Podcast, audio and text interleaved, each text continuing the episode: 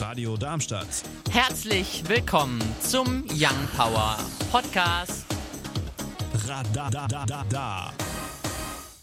Schön, dass du eingeschaltet hast hier auf der 103,4 MHz oder im Web www.radiodarmstadt.de. Hier heute bei Young Power mit mir, dem Paul. Mir, dem Gaston. Und mir, dem Leon. Wir sprechen heute bei Young Power unter anderem über das 30-jährige Jubiläum des Mauerfalls, über Hongkong und über Need for Speed. Und wir starten rein ins erste Thema. Gestern veröffentlichten EA und Ghost Games weltweit den 25. Teil der Need for Speed Serie für PlayStation 4, die Xbox One oder den PC. In Need for Speed Heat geht die Reise nach Palm City, ein Ort, der durch Miami inspiriert ist. In der offenen Welt entscheidet der Spieler selbst, ob er sich tagsüber während offiziellen Rennen an die Spitze kämpfen möchte, um Geld zu verdienen oder sich nachts versucht, im Verborgenen einen Namen zu machen. Zu den weiteren Neuerungen zählt, dass neben den Wagen nun auch der Charakter selbst den individuellen Wünschen wie Markenkleidung angepasst werden kann. Außerdem ist erstmals ein Hybrid-Elektro-Sportwagen namens Polestar 1 dabei. Das Spiel ist ab einem Alter von zwölf Jahren freigegeben. Ja, klingt erstmal gut, ne? Ich weiß nicht, also. Ich habe das Gefühl, mittlerweile EA versucht immer mehr Spiele auszuschlachten. Also, ich meine, erstmal FIFA, jetzt, jetzt kommt noch ein neuer Teil von Need for Speed. Sicher gibt's tolle neue Sachen. Gut. Ja, es ist schon so, dass die EA-Spiele mittlerweile sich alle sehr ähneln in den Teilen und man halt dann trotzdem quasi den, also ein Vollpreis-Game kauft, was eigentlich andere Firmen als Update einfach bringen, könnte man so sagen. Also ich meine, FIFA ist ja auch jetzt das beste Beispiel. FIFA 20 ist jetzt nicht so viel passiert. Außer neuen Freistößen und Elfmetern und ein, zwei neuen Anstoßmodi ist da nicht viel. Am Sonntag wird's neblig, gegen Nachmittag lässt sich aber auch mal die Sonne blicken. Die Temperaturen liegen bei 5 bis 9 Grad. Die weiteren Aussichten am Montag dann wieder neblig, im Tagesverlauf wird's aber wieder freundlich, bei Temperaturen von 3 bis 8 Grad. Am Dienstag dann viele Wolken, die auch Regen mit sich bringen können. Die Sonne zeigt sich eher wenig, die Temperatur liegt bei 3 bis 8 Grad. Am Mittwoch dann meist freundlich, es kann vereinzelt aber auch Regen geben. Das Ganze bei 3 bis 7 Grad. Wir springen rüber in die News mit Leon und Gaston. Am 9. November, also heute vor 30 Jahren, fiel die Berliner Mauer. Wir sind das Volk ist der wohl populärste Satz in dem Zusammenhang. Gegen 23 Uhr drängen unzählige Menschen in Richtung Grenzübergang Bornholmer Straße. Bislang herrscht noch Ungewissheit, ob es bloß ein Gerücht, ein Versprecher oder eine endgültige Entscheidung ist. Auch die Grenzsoldaten wissen nicht so recht und sind dementsprechend mit der Situation überfordert. Kurz vor Mitternacht beschlossen einzelne Grenzkommandanten, die Tore eigenmächtig zu öffnen. Die Mauer ist somit gefallen. Tausende DDR-Bürger strömen in die Bundesrepublik Deutschland und werden dort willkommen gehießen. Um Mitternacht ist auch der letzte Grenzübergang offen. In der Bergbaugrube Teutschental kommt es am Freitag, den 8. aufgrund eines explosiven Gasgemisches zur Verpuffung. 38 Menschen brachten sich verteilt auf zwei Schutzräume in Sicherheit, bevor alle von der Feuerwehr gerettet wurden. Ein 44-Jähriger ist schwer und ein 24 Jahre alter Arbeiter ist leicht verletzt. Die Polizei nahm die Ermittlungen wegen fahrlässiger oder vorsätzlicher Körperverletzung auf. Bis die Ursache geklärt ist, ruhen die Arbeiten im ehemaligen Kali- und Steinsalzbergwerk mit einer Grundfläche von 14 Quadratkilometer, welches 1982 stillgelegt wurde. Die Umbauarbeiten dauern nun schon 15 Jahre an. Dazu gehört das Deponieren von mineralischen Abfällen, um die Grube zu stabilisieren. Das für die Erfüllung von Hohlräumen genutzte Material stammt zum Teil aus Müllverbrennungsanlagen. Am 9. Juni 1898 pachtete Großbritannien die Region nördlich Kowloons bis zum Shenzhen-Fluss, was heute Hongkong ist, sowie weitere 235 Inseln für 99 Jahre. Das Ganze, um die Versorgung der Kronkolonie mit Nahrungsmitteln und Wasser zu sichern. Während Großbritannien dort regierte, führten sie dort Demokratie und gaben den Bürgern dort viele Rechte. 1999 übernahm China wieder die Regentschaft über das heutige Hongkong und sagte, dass sie nichts an dem von Großbritannien eingeführten Sachen ändern wollen und das Ganze 50 Jahre lang. Nun gibt es viele Demonstrationen. Da stellt sich jeder die Frage, warum und was ist da gerade los? Die Demonstrationen sind nach den Anführern der Demonstrationen dafür, dass die Demokratie und das Rechtssystem in Hongkong so verbleibt, wie es Großbritannien dort eingeführt hatte. Nun füllen auch wieder diese Woche Schlagzeilen eine Mahnwache in Hongkong die Titel. Denn es starb ein Aktivist, daher trugen viele schwarze Kleider, um ihre Trauer zu diesem Fall zu zeigen. Der Aktivist wurde am Anfang dieser Woche bei einem Zusammenstoß mit der Polizei vor einem Parkhaus verletzt und starb dieser Nacht an den Verletzungen. Nun wird eine unabhängige Untersuchung des Todes verlangt. Ebenso wurden drei Abgeordnete, welche sich prodemokratisch geäußert hatten, festgenommen. Es gibt Vermutungen, dass diese Maßnahme im Zusammenhang mit einem chaotischen Stadtparlamentsversammlung steht.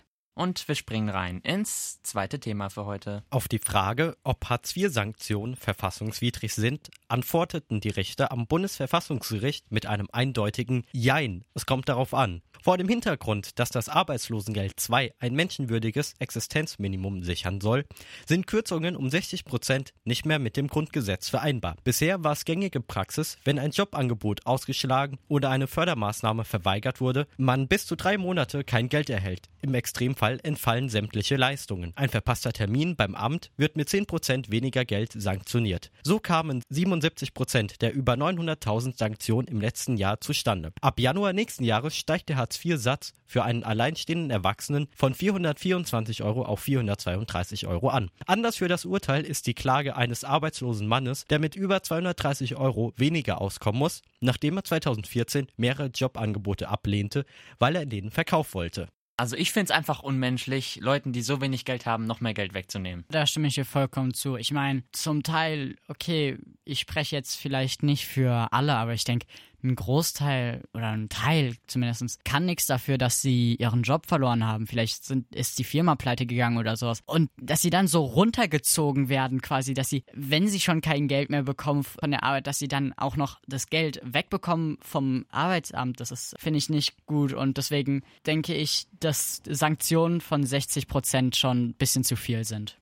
Uns findet ihr auch auf Instagram und Twitter Young Power Radar. Play with Fire, Nico Santos, den haben wir letzte Woche vorgestellt in der Young Power neue Erscheinungsrubrik. Auch diese Woche stellen wir wieder einen vor um 10 vor 6. Young Power Neuerscheinungsrubrik, zwar bisschen spät, aber besser spät als nie. Martin Garrix und Dean Lewis, Used to Love, neu erschienen. Wir springen rein ins dritte Thema für heute. Die Heute-Show ist ja nicht ganz unbekannt. Viele sagen, an einem solchen Punkt sollte man aufpassen, was man sagt oder schreibt. So zeigte die Heute-Show eine Fotomontage, bei welcher ein Heilbronner Polizeisprecher einer Frau einen Joint anzündet. Nun will die Polizei Heilbronn gegen die Heute-Show rechtliche Schritte prüfen. Der betreffende Polizeisprecher wunderte sich, da keine Anfrage des ZDFs vorhanden gewesen sei. Doch nun habe sich das ZDF bei ihm gemeldet und habe um Entschuldigung gebeten. Der Sender räumte ebenfalls ein, es versäumt zu haben, ein Einverständnis einzuholen. So gab das ZDF ebenfalls an, das Foto aus einer Fotodatenbank entnommen zu haben. So ging es nicht um die Herabwürdigung einer Person oder der Arbeit der Polizei. Ja, aber wenn sie es aus einer Datenbank entnommen haben, dann dürfen sie es ja doch eigentlich benutzen, oder nicht? Je nachdem, was die Lizenzbedingungen eben der Datenbank sind. Weil es gibt jetzt zum Beispiel so lizenzfreie Bilder, da steht dann, du kannst alles damit machen und dann werden so Fotomontagen eben auch inbegriffen. Das denke ich auch. Also ich ähm, frage mich sogar, also die, warum sie sich wundern, dass der Polizeisprecher da plötzlich auftaucht. Ich meine, da sind Unmengen Bilder bestimmt von dem überall und Fotodatenbanken sind oft, haben keine Rechtsprobleme mit so Sachen, soweit ich weiß. Und ich denke, das ZDF hat eine gute Lizenz, weil die benutzen das sehr viel und ist ja ihr Beruf. Das denke ich auch, weil die Person, also du hast ja gesagt, der Polizeisprecher, der steht ja quasi in seiner Arbeit, steht er ja in einem öffentlichen Lichte und da muss er auch nun mal mitrechnen, dass er eben abgelichtet wird und dann eben in so einer Datenbank landet.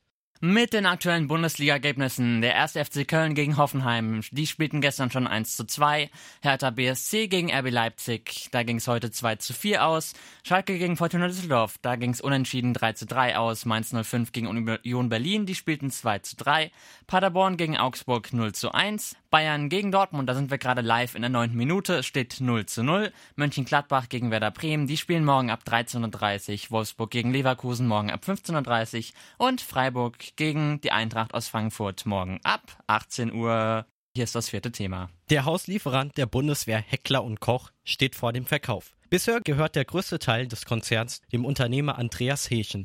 Der Verkaufsantrag soll beim Wirtschaftsministerium eingegangen sein, doch die Behörde bestätigte weder oder dementierte den Antrag. Der Waffenlieferant ist hoch verschuldet und schreibt rote Zahlen seit Jahren. Aber im ersten Halbjahr 2019 verzeichnete man einen Gewinn. Nun ist Verteidigungsministerin Kramp-Karrenbauer damit beschäftigt, den Megaauftrag zum Austausch der G36-Gewehre zu vergeben. Ein Ex-Geschäftsführer von Heckler und Koch meint, dass der größte Anteilseigner seine Vormachtstellung verlor, da diese beim französischen Investor Nicolas Walewski liegen soll. Anlässlich zum bevorstehenden Verkauf wurde der Bundesnachrichtendienst eingeschaltet, um den Hintergrund der Kaufinteressenten zu beleuchten. Heckler und Koch ist, ist glaube ich, die bekannteste Marke, würde ich sagen, oder? Unter, unter Waffen. Also ich bin da jetzt nicht so drin beim Thema Schusswaffen, aber ich ich denke, Heckler und Koch ist so eine Marke, die sollte man kennen. Und es ist dann doch ziemlich komisch, dass jetzt plötzlich, dass man jetzt plötzlich hört, dass Heckler und Koch zum Verkauf steht. Das ist ein bisschen, erinnert man, sich so ein bisschen auch an Thomas Cook, die auch so ganz plötzlich meldeten, oh, wir sind pleite, ne? Aber ich glaube, bei Heckler und Koch ist keine pleite, ne? Also es gibt Gerüchte, dass angeblich schon von, von dem Herr Hechen die seine Anteile teilweise verpfändet wurden. Also kann es dann doch in diese Richtung laufen, aber das ist noch nicht bestätigt worden. Wir gucken mal auf die Spotify-Charts. Auf der 10 vorzufinden Woxen von Arizona Servas. Auf der 9 dann Ritmo von The Black Eyed Peas. Auf der 8 dann Someone You Love von Louis Capaldi. Die 7 belegt Shawn Mendes mit Senorita. Auf der 6 Highest in the Room von Travis Scott. Auf der 5 dann vorzufinden Dua Lipa Don't Start Now. Auf der 4 Post Malone und Circles. Auf der 3 dann Maroon 5 Memories, den haben wir ja vorhin gehört. Lose You to Love Me von Selena Gomez auf der 2. Und die 1 belegt Tones and I mit Dance Monkey. Ja, das war's auch schon von den zwei Stunden Young Power hier auf der 103,4 Megahertz oder im Web www.radiodarmstadt.de. Hier heute mit mir dem Paul, mir dem Gaston und mir dem Leon. Euch wie immer noch ein schönes Restwochenende. Tschüssi! Radio Darmstadt. Das war der Young Power Podcast. Radadadada. Wenn ihr mehr von Young Power hören wollt, dann könnt ihr gerne unsere Sendung immer samstags von 17 bis 19 Uhr auf der 103,4 MHz oder im Web www.radiodarmstadt.de auschecken.